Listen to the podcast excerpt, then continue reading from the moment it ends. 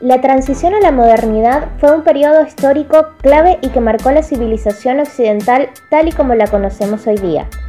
¿Cómo se llegó al concepto de Estado como organización? ¿Cuáles son sus antecedentes? ¿Quiénes fueron los pensadores que aportaron a darle forma? Mi nombre es Adriana Bolívar y te invito a recorrer y desglosar los postulados de los personajes más importantes que moldearon a la ciencia política como la conocemos. Esto es Teoría Política para futuros politólogos.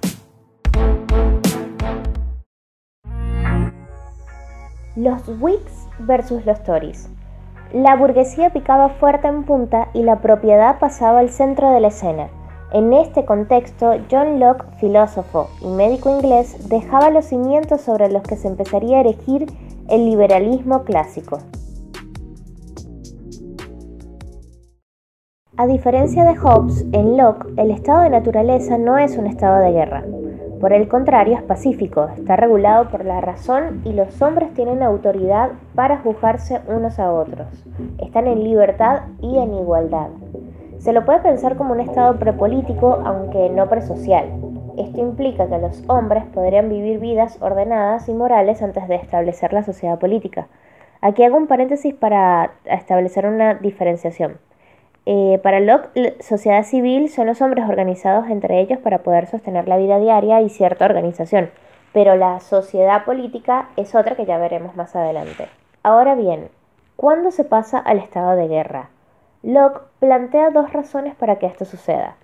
Una, que alguien falte la razón y se aproveche de otro, y la otra es que frente a un conflicto de dos partes, no exista una tercera que pueda servir de árbitro, por lo que se impondrá la ley del más fuerte y se dejará de lado lo más justo. Y algo es seguro, del estado de guerra, dice Locke, no se vuelve. Al igual que en Hobbes, ese estado calamitoso es lo que lleva a los hombres a hacer un contrato. Aunque en este caso, para Locke, no ceden todos los derechos, sino únicamente el derecho de juzgar y castigar. De esta forma los hombres ingresan a una sociedad política, es decir, que los hombres ven la necesidad de establecer una institución por encima de ellos que se encargue de juzgar y preservar sus derechos preexistentes. Estos son la vida, la libertad y la propiedad. Y se crea así el consenso de los gobernados.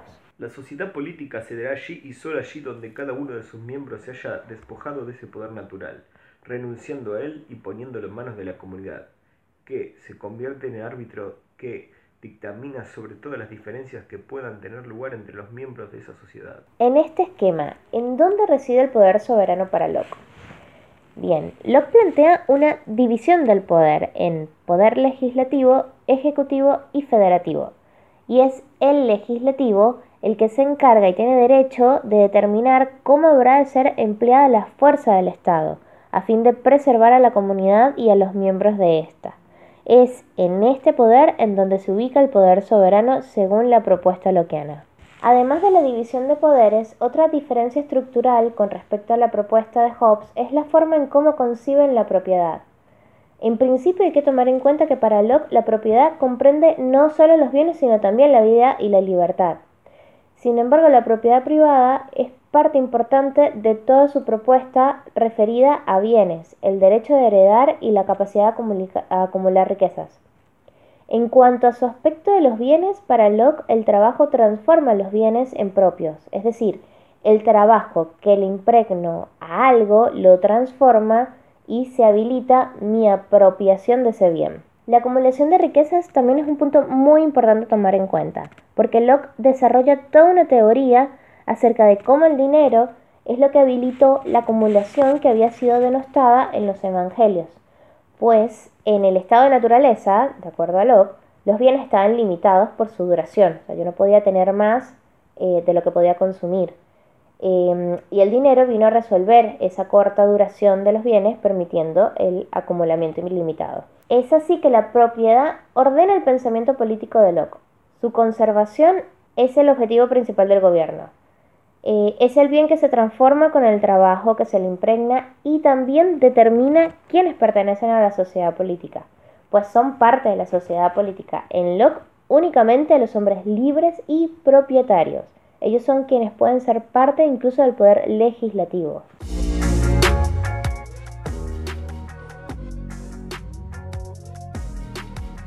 La visión loquiana sobre la organización de la vida política de una sociedad es muy rica y amplia si haces un doble clic en las distintas aristas por las que nos paseamos recién.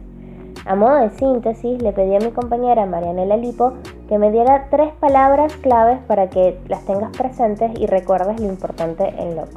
Bueno, en el caso de Locke, las tres palabras claves a través de las cuales yo puedo resumir su pensamiento son propiedad, pacto fiduciario y sociedad civil y política. La propiedad constituye la columna vertebral de la teoría loquiana, ya que es en pos de su protección y conservación que los hombres van a realizar un pacto fiduciario y conformar una comunidad. De esta manera, mediante la confianza, quedan establecidas las sociedades civil y política en Locke.